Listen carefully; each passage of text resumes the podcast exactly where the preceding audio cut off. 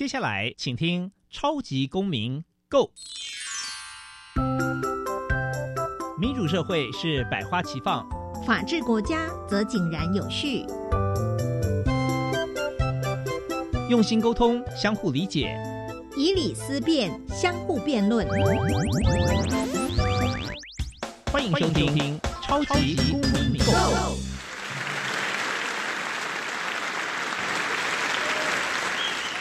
各位听众朋友，大家好，欢迎再次收听《超级公民 Go》，我又是共同节目主持人苏格格苏明祥。本节目呢是由教育部所委托，由国立教育广播电台以及财团法人民间公民与法治教育基金会联合制播。那本基金会呢有两大出版品为核心，第一个是民主基础系列，第二个是公民行动方案系列。希望呢可以培育未来公民要具备法律价值与思辨的能力。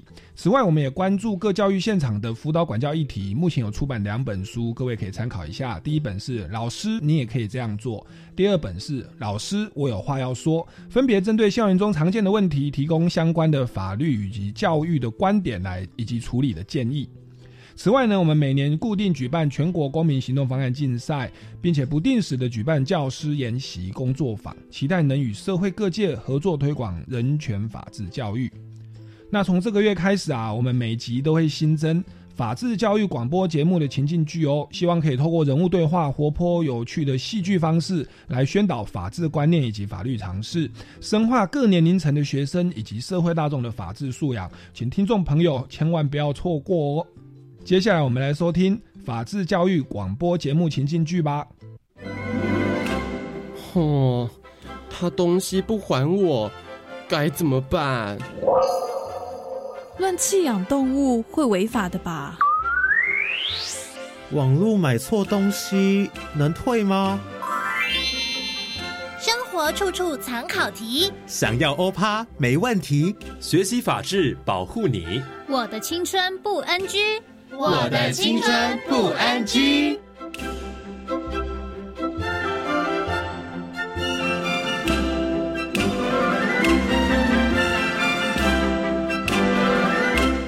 打工苦难记，劳动基准法，少年打工。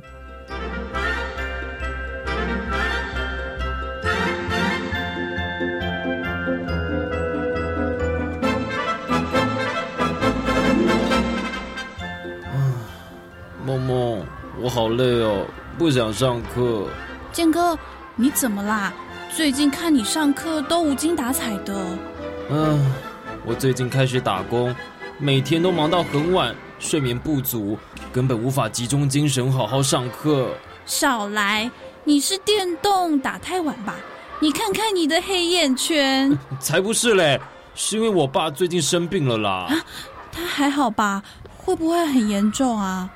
现在好了一点，只是身体比较虚，暂时没办法工作。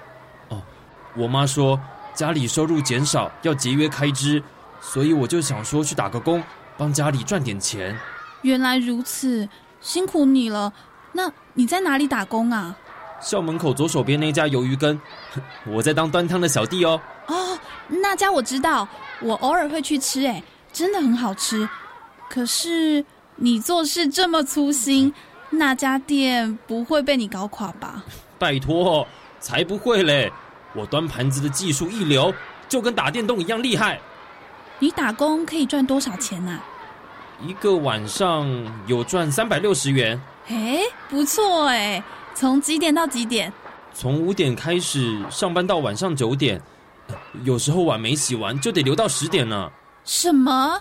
这么久时间才三百六十块，虽然一天才三百六十块，但两天就有七百二，一个礼拜就有两千五百二十块了，我觉得很不错啊。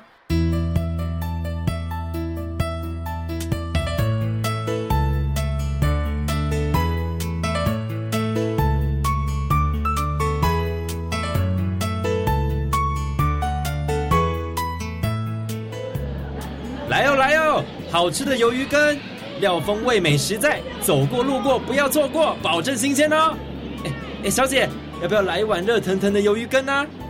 哎，新来的，今天呢，轮到你打扫了。哦，你哈要把所有的碗盘都洗干净。啊，厨房哈要打扫完才能走哈。怎么每次都是我？老板，碗那么多，每次洗碗都超过下班时间，又没有加班费。嗯，啊，你要是不开心，啊，你就不要做啊。可是，哎呀，没什么好可是的啦，哈。哎呀，快去厨房帮忙。啊，你是没看到大家都在忙哟。哦。哎，新来的，哎，二桌跟五桌，啊，怎么到现在都没有收拾？哎呦，动作也太慢了吧！哎，真是欠骂呢！来了来了，不好意思，老板。啊，哦，好痛哦！你在搞什么？害我刚烫好的鱿鱼洒了一地。哎，真是笨手笨脚呢！哎呀，快站起来休息啦！哎哎哎呀，怎么摔得这么严重？啊，快打电话叫救护车啦！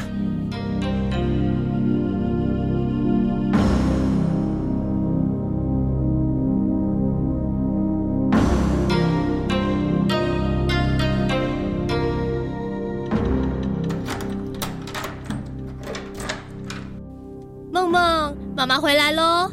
哇，真香哎！妈妈，你买了什么啊？你们学校附近那家有名的鱿鱼羹啊！哦，我有个同学最近在那里打工哎，他说他一天可以赚三百六十元，我超羡慕他的。以后有机会，我也想去那里打工。三百六十元，那他每天打工多久啊？他好像说一天工作四小时，从下午五点到晚上九点。你的同学吃亏上当了。为什么？劳动基准法第二十一条规定，发给劳工的薪资有最低基本工资的规定。十五岁以上未满十六岁，属于法律定义的童工，依照规定，薪水不可以低于最低工资的七成。四个小时三百六十元，算下来一小时只有九十块，比现在基本工资还要低。哈，我还以为薪水这样算很多。那可以请老板调高薪水吗？可以向劳工局申诉，或向劳工局申请与老板进行劳资争议调解。老板违反基本工资规定，可是会被罚钱的哦。除了薪资问题之外，雇佣未满十八岁的小朋友，老板应该要取得父母的同意书跟年龄证明文件。为什么打个工还要这么麻烦呢？有时候用外表很难判断一个人的年龄，同时父母亲也需要知道孩子放学后去了哪里，所以虽然麻烦，也都是为了保护未满十八岁的孩子。哦，原来如此。还有。劳基法第四十八条规定，童工是不能在晚上八点到隔天早上六点工作的。所以，你同学工作时间这么晚，也是违反法律规定的。依童法第七十七条，老板是有刑事责任的。为什么不能在晚上工作啊？因为你们正值发育期啊，如果作息不正常，会影响身心健全发展的。更何况你们白天还要上课。妈，你怎么知道这么多？你忘了妈妈在劳工局上班吗？哎，对哦。违反基本工资和童工工作时间规定，老板可能被罚钱或是被判刑哦。想不到打个工竟然会有这么多问题。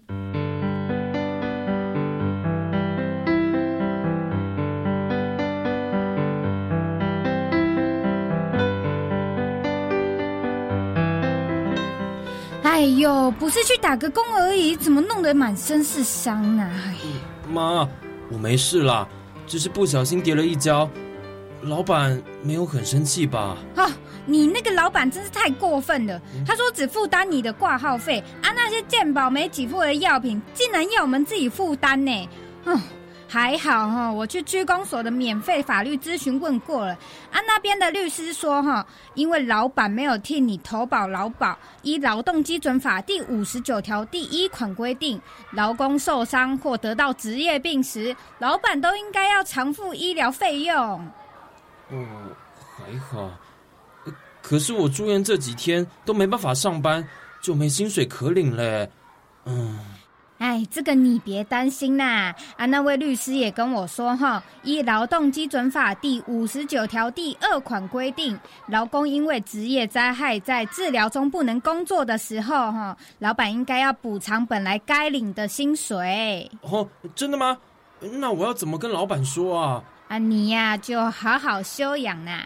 啊，这些事妈妈会去处理哈。啊，我待会就去劳工局替你申请劳资争议的调解，把应有的权利争取回来啦。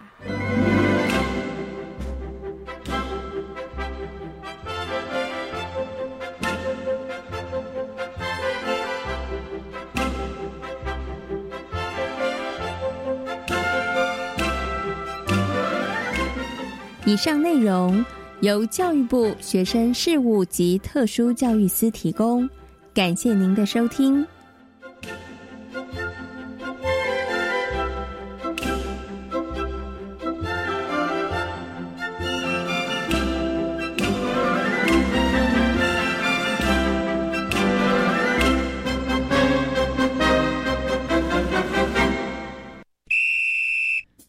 小小公民停看听。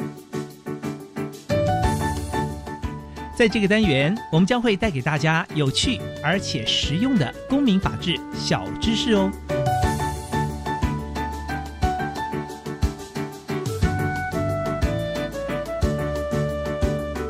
小小公民庭看厅，我们与恶的距离，透过无差别杀人事件、社会案件串起关系人之间的关联，碰触许多台湾社会集体记忆里深刻的伤口和课题。像是社会案件里加害者的家属以及被害者的家属面临的生活批变与心理适应，加害者人权与法律争议，现代人精神病逝感的探究，新闻媒体现象的反思，网络言论霸凌与私行正义等等议题，透过写实剧的情境，让观众从不同立场重新思考。接下来进入公民咖啡馆。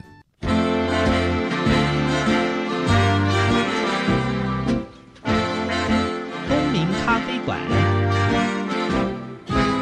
倒杯咖啡，跟我们一起在公民咖啡馆分享近期最具代表性的公民时事。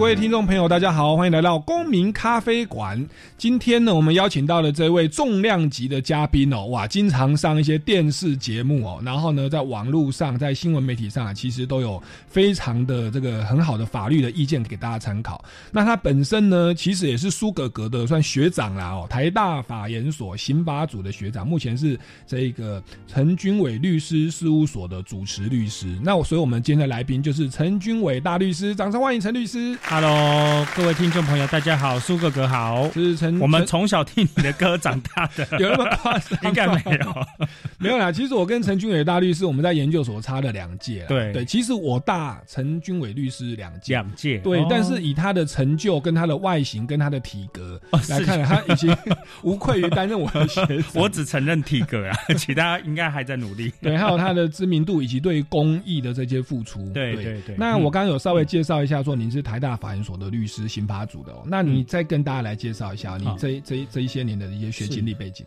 呃，应该说，我其实，在刚开始担任律师的时候，我主要就是从事刑法方面的呃处理的工作。那基本上。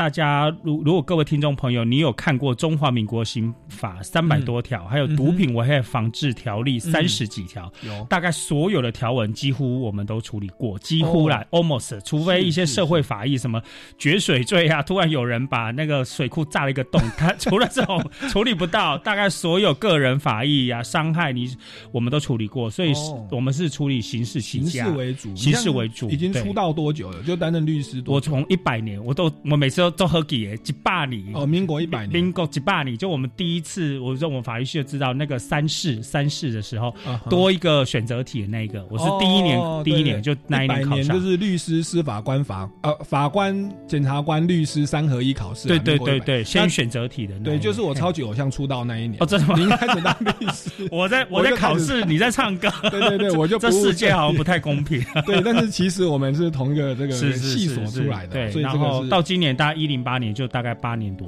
哦，八年是，所以刑事的案件大大小小哦都都处理过，几乎都处理过。另外要特别跟听众朋朋友分享，就是哦，我私底下有从事蛮多公益，所以我们有一个福伦社叫同心福伦社，是。那我们最主要其实在做的就是平权，还有呃环保议题，还有公民正义。好，所以其实我们今天非常非常开心可以来参加这个节目了，是好，因为大家知道呃。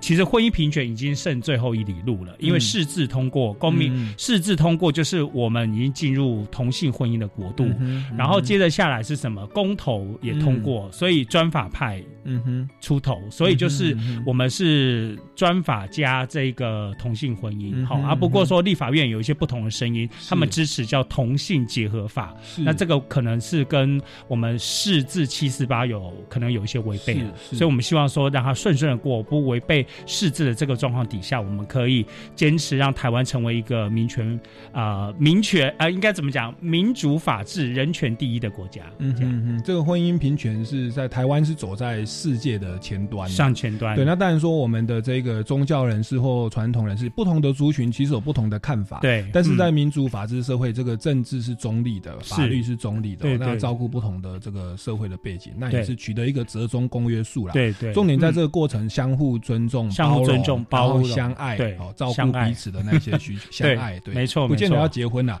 但是相爱、体谅彼此的处境，是包容，对，对，然后也许在传达自己的意见也都 OK 啊，对，那这个东西是呃我们要持续去推动的。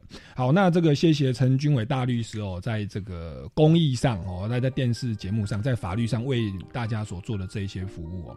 那我们今天要谈论的主题也是跟这个刑事人权很有关，因为我们台湾哈，在我刚刚那个小小公民庭看庭就有提到这一部这个哇最近红极一时的这个电视剧哦，这个电视剧叫做《我们与恶的距离》，是。对。那它主要是琢磨在哦，从无差别杀人事件来做一个开端。什么叫无差别杀人事件？就是那个加害人他要去找被害人是随机的，对，对他不是寻仇或锁定特定对象哦，是说谁比较倒霉。然后被我遇到了，我就把他的这个哦进行杀害。那在台湾过去有这个所谓的正捷捷运的随机杀人案，对，没错。那又有所谓的这个小灯泡事件，小灯泡，小灯泡就是说有一个孩子哦，他的名字我们昵称叫小灯泡，对，他走在路上就遇到了一个人，哦，那个人他就是有有一些精神状上的问题，他就莫名其妙就把那个小孩子的头砍掉，对，对，嗯，那这一种案件其实就引起了社会非常大的一个震撼哦，对，那所以我们这一部。电视剧啊，公式的这个电视剧叫做叫做《我们与恶的距离》，它就是从一个戏院的枪杀案，对，哦，这个是美国的案例啦。嗯，其实就这种台湾好像没有发生过戏院枪杀案，应该是没有了。我印象中火烧有了，但是没有火烧有。是那美国那种常常说什么在什么蝙蝠侠在开播的时候，有人就冲进去狂扫射，还扮成小丑的脸，对，高谭市之类的。对对对 对，那这种东西叫无差别杀人案。那这部电视剧是以这个无差别杀人案来做起开头，其实回应台湾的社会现象，小灯泡啦，或者是正杰的案件。对，那这部戏哦，一开始还没有引起大家关注，它总共只有十十集。对，第一集的时候收视率啊是大概零点七，嗯，但是到第十集哦，这个收视率这讲出来大家吓一跳，到三点五哎。哦。公式的这种非盈利性的这种这种社会写实片哦，在今年二零一九年的这个三月播到四月，收视率从零点七冲到三点五，哦，然后现在大家都在讨论，大家在讨论，所以这个算是最近当下很红的一部影片。对，那这个影集呢，它里面就牵牵涉到，因为是无差别杀人，对，那就有很多民众的声音哦，说这个应该要死啊，哦，怎么样？啊，还然后有一个主角，他是替，就是其实跟陈俊伟大律师的角色一样，替这一群好像很该死的人。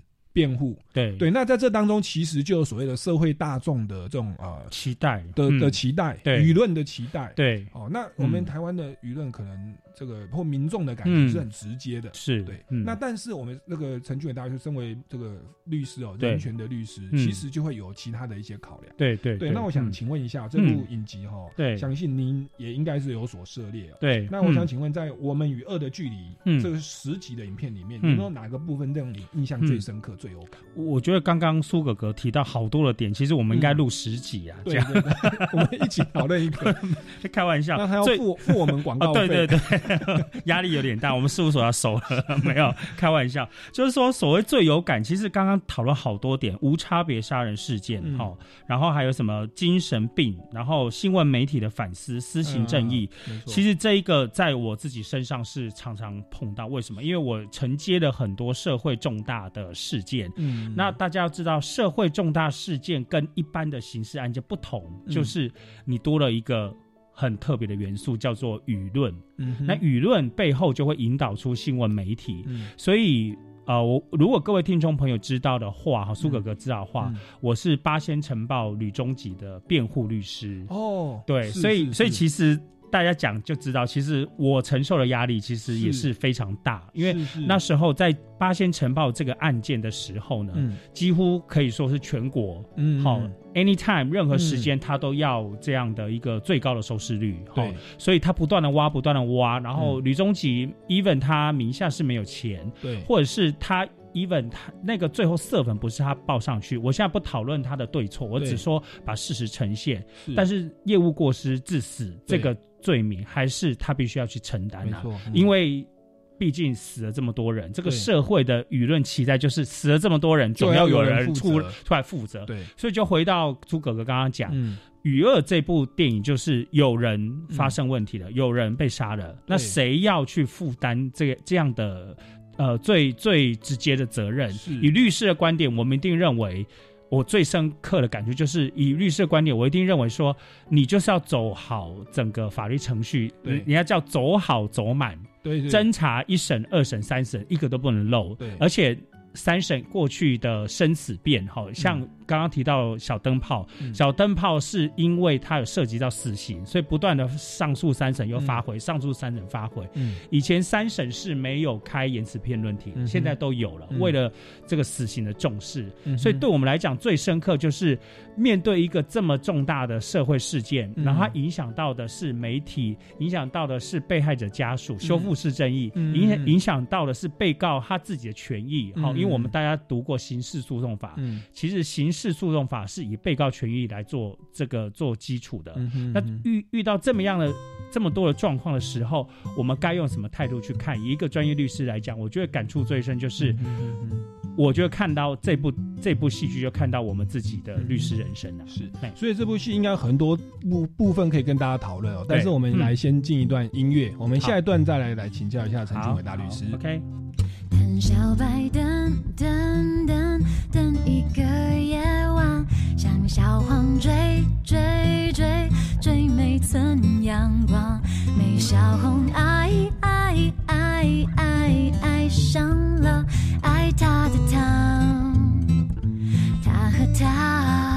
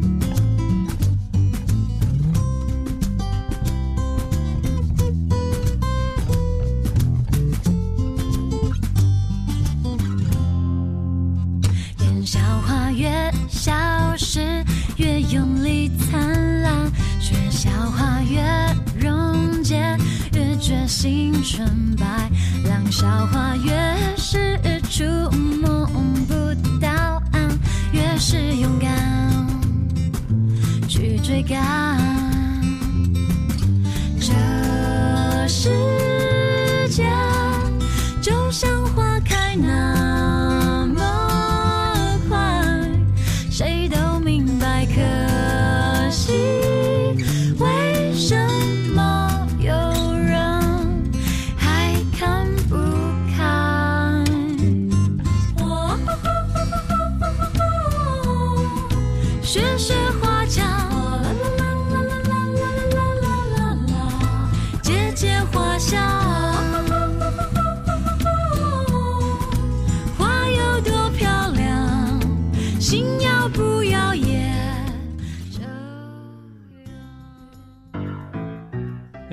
台车怎么没有方向盘呢？方向盘在另外一边，这里行车方向跟国内相反啦。出国开车旅游怎么可以不做功课呢？我有做功课啊，我还特地帮我们跟车子都买了保险呢。天哪，买保险又怎样？你根本就不熟路况，我才不要跟你一起玩命。宝贝，别走！出国自驾游，做好功课不忧愁，路况不熟悉，大众运输才安全。以上广告由外交部提供。你戴耳机是在听英语吗？是啊，我觉得随时随地都可以学英语啊。难怪你的英语那么厉害。没错，生活中任何领域都是学习英语的好时机。走出教室与课本的框架，英语不再只是课堂上的语言，而是能在生活中学习及运用。更重要的是，学会尊重与欣赏不同的文化与民族，培养国际观。以上广告，教育部提供。你了解自己，还在探索未来吗？五月十六到十九号，超强青年主题展大出青央奥就在台北华山文创园区展出，现场有满满青年资源等你来抓宝，让想象力成为行动力。青年署陪你一起逐梦踏实，超强青年就是你。展览为期四天，免费入场哦！赶快上网搜寻超强青年主题展大出青，与自己来场对话吧。以上广告由教育部青年发展署提供。我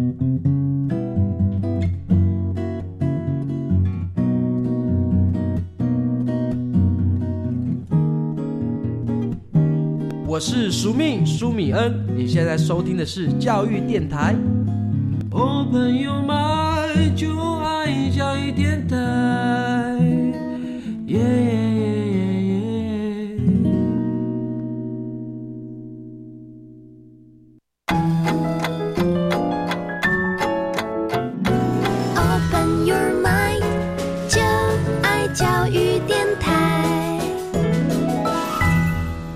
欢迎各位听众朋友回到超级公民购，我是主持人苏可格苏明祥哦。接下来我们继续进行公民咖啡馆，来聊聊最近最热、最火红的这部台剧《我们与恶的距离》。那刚刚陈大律师有谈到很多的观点哦，那我倒是为我有稍微看这部这部影集啊，那特别它的其实广告哦，有一个广广告的片段，那个台那个对白，我觉得蛮蛮有意义的。我这边提出来，就是他那个第五集啊，这部戏的第五集里面，嗯，那个人权律师就是王赦。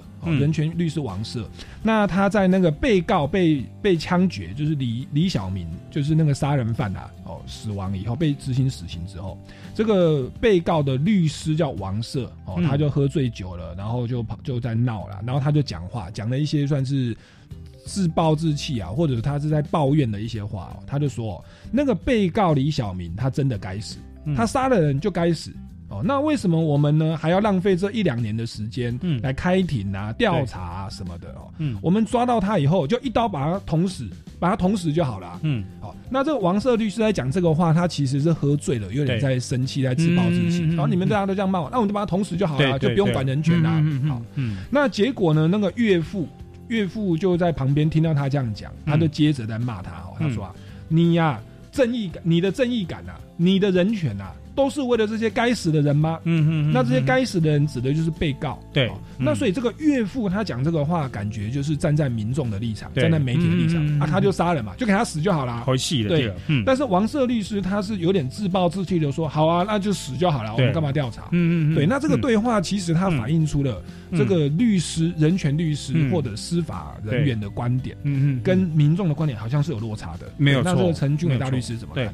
呃，其实就是我们刚刚分享，就是说，呃，大家会觉得被告该死回戏。那其实老实讲，对我来讲，对我们律师来讲，回戏如果这么这事情这么简单，那何必请律师？大家可以去思考一个问题嘛。如果他。郑杰他在大家的众目睽睽底下，他杀了这么多人。如果小灯泡、小灯泡众目睽睽底下杀了这么多人，证人一大堆，逃不了了，何必还被？何必还要让有呃这个司法在审判？何必还要有律师、法官的存在？那是不是律师、法官都消失？可是结论就是，我们 我们还是存在，所以代表这个。这个司法体制一定是赋予的这一些有特别的意义，什么意义？就是我们刚刚呃先前有聊到叫做程序正义，因为人的生命是没有办法回复的，人死不能复生。对，所以今天一旦这个人死了之后，我如果未来发现。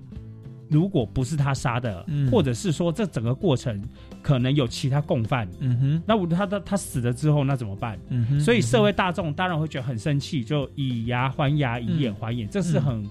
很固定的一个想法，那其实也没有错，因为阿拉伯过去的汉谟拉比法典他们是这样规定。可是问题是以牙还牙，以眼还眼，他如果放在今天现今的社会，如果这个人就让他死了，那请问怎么办？所以以律师的观点来讲，第一个当然是因为我们律师要生存，律师业要辩护啊，要不然你你就把他变掉，那都不需要律师，这有点开玩笑。是这开玩笑，对，大家不要学。最最重要就是说，律师的存在就是。因为它的整个过程，我们需要有一个比较好的一个辩护的过程，我们需要调查证据，我们要知道有没有。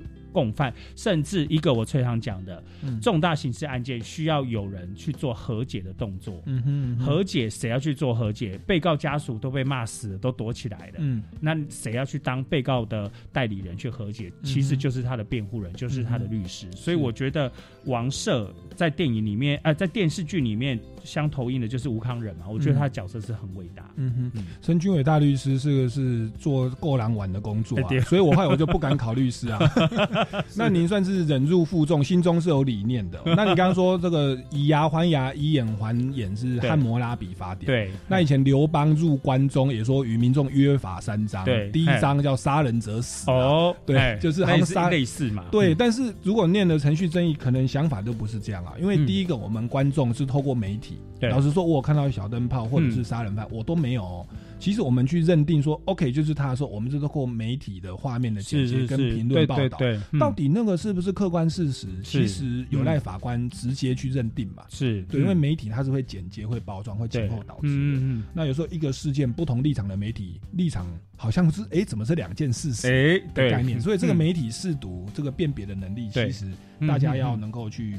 去审查，对，那再来就是说，有一个人死了，嗯，那是不是一定有另外一个人要负责呢？嗯，那因为一个人死了，可能当中还有所谓的因果关系，还有说那个行为人的责任，对，譬如说像那个小灯泡，嗯，我我是不认识被害者，我也不认识加害者了，对，那我也是从新闻媒体报道，我去大概知道说那个加害人他好像有精神的妄想症，对。他一直以为自己是唐尧虞舜的唐尧虞舜，然后四川人叫思觉失调症，对，思觉失调，现在其实就早期叫精神。分裂症，对现在改名叫失觉失调。嗯，然后他就说他是尧，唐尧虞舜的尧。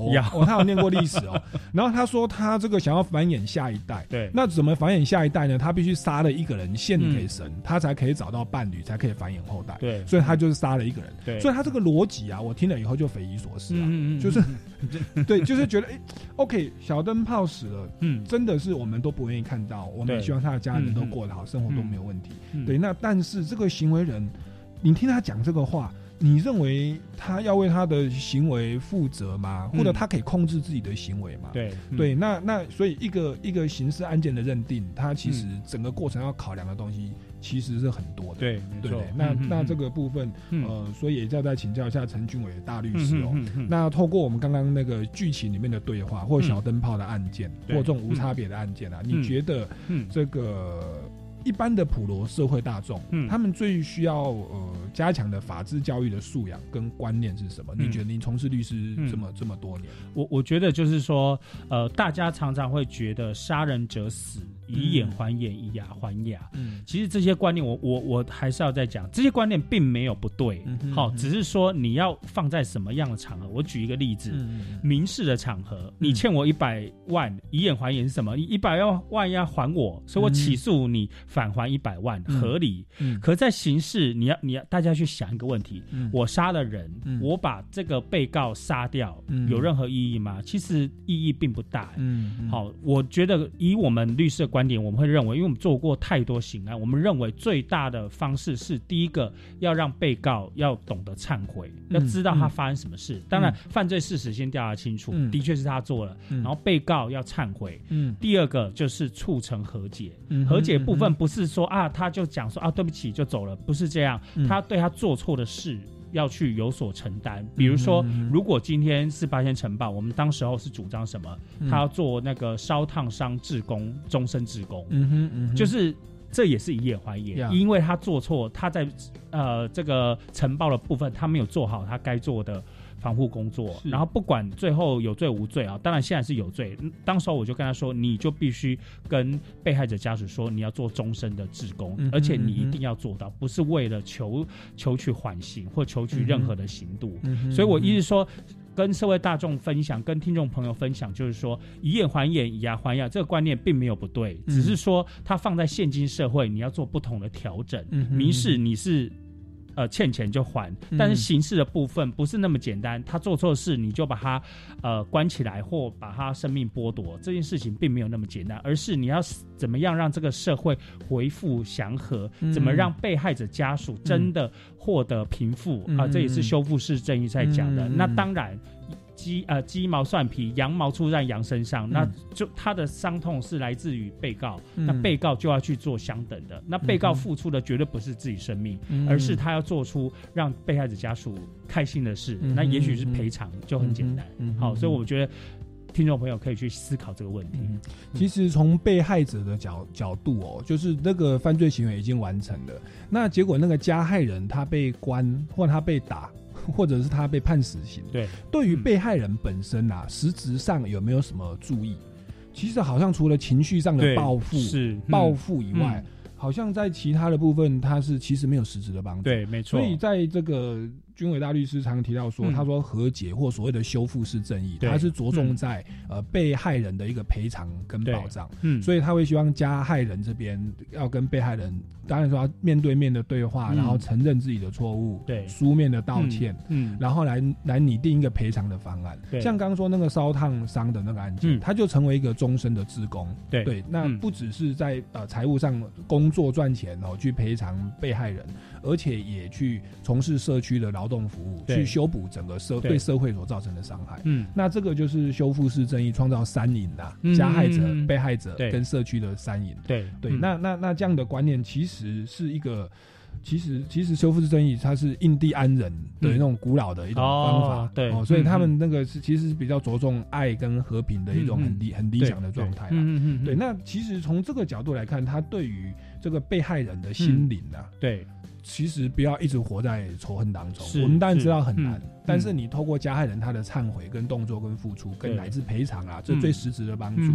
对，其实被害人心中是会比较好受的哦。对，有可能是会比较好受，而不是活在仇恨里头。是啊，嗯，对。那在这部，我再再继续回到这部这部影集哦，因为它实在太精彩了，收视率越来越高哈。对，我们与恶的距离里面，那其实那个。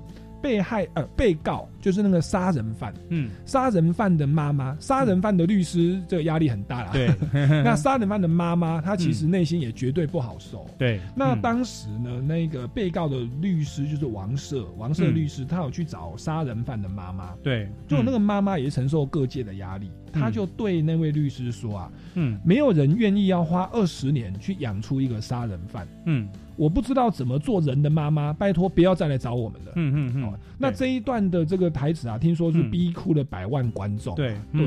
那像这样的一个被害呃加害人的家属的心情，对，我想请教一下军伟律师，您在自己职业的过程当中，您有没有一些看法？嗯，其其实我们很常遇到这样的状况了，就是说，呃，比如说之前我们处理过一个类似的案例，他的小孩子是。呃，非常非常优秀的，非常优秀的一个小孩子，但是他不小心触犯了一个刑事的罪，哦，那妈妈也也跑到，甚至他他就说他愿意做任何事情去补偿，哦，那是一个贩卖毒品的案子，最后妈妈她是以癌末的身份从医院。好出来，特别为了他这个去，甚至我们当庭是看到，就妈妈就直接哭了，然后当庭下跪，嗯，好，最后结果是有缓刑的，好，就两年以下。那其实这个案件，TVBS 有访问过，呃，应该说某有台有访问过我，没关系，我们这个都 OK，OK OK，好，他要访问过我，那当然他切入的角度就是说，哎，怎么可以？你这个律师，当然他没有那么批评，他是说，你就是说，怎么会有律师把一个贩毒的人，嗯。最后一个刑度变成呃缓刑，但是我就跟他分析说，其实你在看很多层面，社会舆论是一个层面，嗯，那贩比如说贩毒贩毒，我们常常去想说，毒品这个案件，哈，毒品是不要去碰，嗯而且毒品也不要去跟他有做任何交易，这是大家知道。嗯但是回到法律层面，我们会去思考，到底贩毒这个案件被害人是谁？嗯哼其实常常连我们律师、我们法界，我们自己常常一堆问号，哎，到底贩毒或吸毒，他的被害人是谁？嗯那如果有一个案子，他可能不见有直接的被害人，嗯那这时候到底该怎么办？嗯哼他现行体制底下。吸毒是不对，这还是要讲，吸毒、贩毒都是不对的、哦。所以说，在贩毒的这个，我刚刚提到贩毒这个案例，他的妈妈也会觉得说，他小孩子去贩毒走错了路，没有错，可是他是为了要筹措他的生活的那个叫什么呃医疗的费用，所以他为了他儿子，他愿意到法庭去下跪，哦，嗯哼所以他是有这样的状况，所以嗯我们看到的是说有一个很呃，要说要跟听众朋友分享，就是说要怎么说，就是说呃妈妈。呃，妈妈生来她就是疼爱自己的小孩子啦，嗯然后小孩子做错事情，妈妈第一个一定是内疚。她、嗯我看到的状况，就妈妈不断的内疚，因为她会觉得怎么会自己教不好，还是怎么样？嗯那没有人会希望自己小孩子变坏。嗯那如果说真的误入歧途做坏事的话，我觉得就是勇于承认，好、然后透过司法有任何的帮助的方式，因为司法不是只有惩罚的目的啊，嗯其实还有教化的目的。对，透过司法教化的方式，然后。呃，家庭这个支持、社会支持都不要去欠缺，好、嗯不要让家庭支持崩溃，因为嗯。家庭支持一旦崩溃，所以家庭支持崩溃，就被告的父母亲都不理他了，嗯。那最后他就是变成恶魔，就像郑杰，郑杰他的父母亲听说，哈、嗯。刚开始就是对他不闻不问，只给他嗯。钱，嗯。然后最后就变成杀人魔，等到这个步骤都已经来不及，所以嗯大家去看这一段故事的时候，或者说看这个剧情，大家可以知道，其实被告的父母亲是处在一个非常两难的局面。那嗯我们。以律师的角度跟大家分享，就是说家庭支持不要断掉，嗯社会支持就不要换断掉，就社工啊，或者说律师这些人可以帮他的都要存在。嗯然后被告的父母亲，我们也希望他继续鼓励他，因为做错事情不是只有惩罚，还有教化。嗯希望你未来还有光明面的人生可以去走。我们那个刑法都有认为说人有自由意识啊，那当我们有完全的自由意识，当然要为自己行为负完全的责任。对。但是因为军委大律师也是刑法组的、啊，我们如果研究犯罪原因学哦，嗯，其实一个人他如果出生在一个也许比较。呃，环境不好的的生的生活，他连对。温饱都有问题对。的。那以前说这个饥盗者偷嘛，就是就是就是说自己肚子饿的对，嗯肚子饿了又很冷的，对没有嗯衣服穿，他被迫要去偷东西。那我们去思考，他为什么要去贩毒？是不是我们的社会跟我们的教育嗯。跟社工没有先去做好了解跟预防？嗯。然后又有一些不好的一些负面的诱因去找对。他，然后在反毒跟弃毒上也有一些漏洞。嗯。那结果让他觉得可能没有办法好好读大学，没办法，你像你这样好好考律师，用社会所没有好好所允许的方式去去去谋得生活，然后要找工作，失业率也很高，嗯。然后最低工资缴不起房租，对。等等的，然后无法付医药费，全民健保有漏洞，有的不给付。嗯，对，那那在这样的一个状况下，好像是把人逼到必须去选择犯罪。那当然说嗯。他还是可以选择做别的选择，嗯我们但他。不是说他完全没责任，嗯。但是也许这个责任我们社会可以做得更好，嗯。是不是可以让他用别的方式来回馈，而不是那么、呃传统或直觉的说，OK，杀人者死。就死你说你偷别人东西就把 手剁对对掉。对之类的。好，那那这样的一个思考，其实嗯。是我们身为民主法治的人权国家的公民，对其实要、嗯。要去提升、要去具备的这种素养。嗯。那我们人的品质能够更多的爱跟怜悯，以及在事前的预防犯罪嗯，那整个国家的这个文化素质哦，跟整个的治安哦才会提升，嗯从人性才会这样改变。嗯那我们公民法治教育基金会其实有两大，我们为了推广这样的公民法治教育，对不对？我们嗯在一开始有提到说，我们有民主基础系列教材。嗯嗯那民主基础系列教材，它就是在宣导说，我们的小朋友、我们的公民应该要有法治概念，嗯就是要正义的、有隐私的、嗯哦有权威的以及责任的。嗯嗯嗯那因为我们陈俊伟大律师也是我们哦民间公民法治教育基金会的这个重要的这个参与的人员，也担任过嗯。公民行动方案的主持人。对对，嗯所以呢，我就来考考你哦。哦，好，直接民主基础系列嗯。的这个这四个概念：正义、隐私、权威、责任哦。嗯您觉得以您当律师这么久，对你觉得我们要从哪一个概念开始，或者说对于这些概念，你觉得我们、嗯呃有台湾的民众有哪哪有哪个部分最需要去呃加强或或或者去改正的？其实应该这么讲的，就是说我们公民行动方案也好，或者说民间公民教育基金会，他们引进从美国引进这一套制度，嗯其实我们觉得非常的棒。好、为什么？因为其实老实讲，我当律师这么久，如果我没有接触到基金会，我还不知道哎有这么好的东西。嗯那是我加入，其实弃婴就弃婴就我刚刚讲，我加入福伦社，因为因为这个计计划是从福伦社开始发起的。是那所以说，我觉得可以接触到这么多的人，然后他们在谈正义、隐私、权威、责任，其实。嗯我觉得四个都很重要，很难很难 很难比哪个。就是是今天苏哥哥要考考死我？那你也可以四个，那我们分四周访问也 OK 的，也 OK 的。正义的部分，其实每个人都有他的正义感。那我一直觉得台湾朋友，呃，台湾的一般老百姓，其实正义感都很多。嗯你要知道，我们常常讲一句，台湾最美的风景风景是人人。对，为什么是人？因为我们有时候有很充足，甚至有时候过量的正义感或怜悯心。所以我觉得要怎么样去限缩，或者说合理适当的去呃控制自己的正义感。比如说呃恐龙法官，我们当然觉得法官如果有这个侵犯被告权益，当然要把他做揪出来。嗯可是现在的状况，我们自己在实务上遇到，就是说很多恐龙法官，呃，不，很不好意思，很多法官，很多法官，他怕自己被贴上恐龙法官，所以很多案子我们自己很明显可以感受到，他都是。呃，先入为主，他以有罪判决在问哈。哦为什么？因为很很简单嘛，就像医生一样，嗯如果我怕你未来搞我医疗过失，对我当然是防御性的医疗。哦所以现在司法法院也产生一个防御性的审判。对，因为我曾经遇过一个案子，其实。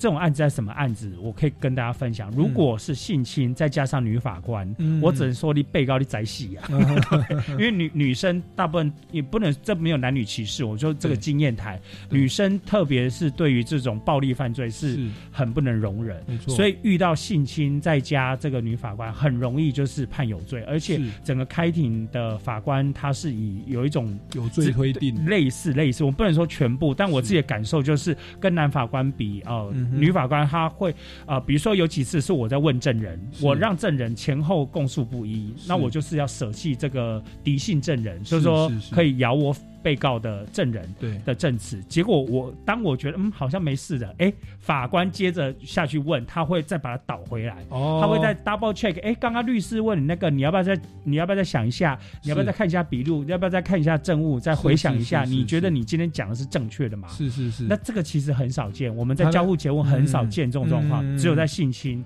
的时候很容易。那为什么？因为性侵判错了，白玫瑰风云再起。嗯哼嗯哼所以我会觉得正义很足够，但是要怎么样去限缩正义？我觉得台湾朋友可以可以再去想想看。是是，所以法律人他其实是很很承受压力的，对因为他嗯。某个程度他是受了很严谨的法律训练跟程序正义人权观念，但是其实我们我们一般民众的那个法治教育其实是比较民粹的啦，对哦，比较直观的，甚至对媒体的视读都不见得有那个自省的能力。嗯。那当法官呃不或者司法人员啊，嗯。他当久了以后，他可能就所谓的防御性审判，怕被媒体、对报报道，怕被一些一些以那个媒体报道把新闻案例当综艺节目来处理哦。对嗯。我们一般的民众要知道那个是综艺报道，对对对。对，那个不是不是客观事实。嗯。对，那法官他这个这个这个判决，他可能就慢慢的被这种社会舆论、哦所谓这一些嗯变成防御式的审判，嗯。反而在他原本所受的训练，在人权的训练，在不要偏偏袒，像刚才你说那个，他很明显的在诱导那个证人要去做一些那个，他有点偏袒这个原告方了嘛。对。对，那那其实法官应该是相对客观中立的嗯被动的一个角色，才可以嗯公正审判。那其实这个东西是需要去坚持的。哦法官他要有一种啊不怕人家骂的精神嗯，对哦，人家怎么骂你都 OK 哦。嗯那这个其实有赖陈君伟大律师持续的在我们的 台湾的司法界继续的奋斗继续，努力这是任重而道远的啊。对，像您今天这样讲，我们都觉得，哎，你是一个捍卫被告人权，可能我们有听众就觉得啊，这一吼啊都是西哎呀，都是替坏人讲话的啦，电话跟那个被打爆跟那个岳岳父讲一下，你们这是替那些该死人辩护啦。嗯，对，然后就就这样。所以一般而言，其实被告的律师那个社会压力是是很沉重的。那也是希望呃鼓励啊，我们的的不管是辩护人或检察官或法官哦，其实他们都有。或演艺人员哦，演艺人员，我们做节目的，其实我们都要承受很多的社会压力。我们多一些鼓励，对，好不好？多一些正面的的部分去看待他们。谢谢，谢谢。好，那我们节目也慢慢进入尾声了。那请问最后还有三分钟，请问这个军委大律师有什么要补充？我觉得《雨二》这部连续剧应该是我们少数看到非常有意义的连续剧，然后也很感谢今天呃苏格格跟制作单位邀请我来去分享，然后呃我觉得。听众朋友，因为我周围的朋友几乎十个，大概有九个都看过了，我就跟《复仇者联盟四》是一样的，所以我我觉得就是说去看的过程，你你不是只是哭吧？老实讲，你因为《复仇者联盟四》很多人哭哈，对，不是只是哭，而是你去思考为什么会他会这样演。那其实他有些雏形就是在演某一位黄姓律师，然后他遇到小灯泡跟郑杰这些案子。然后大家如果有空的话，你可以去 Google 一下，嗯，不不是只是 Google 小灯。泡案情，而是 Google 说法界对于小灯泡这个案件，他在讨论什么？嗯哼，那你会再再回去看《雨二》，你会更深刻了解说这部连续剧它带给你什么样的启发？然后大家一起为了台湾的司法一起努力，这样。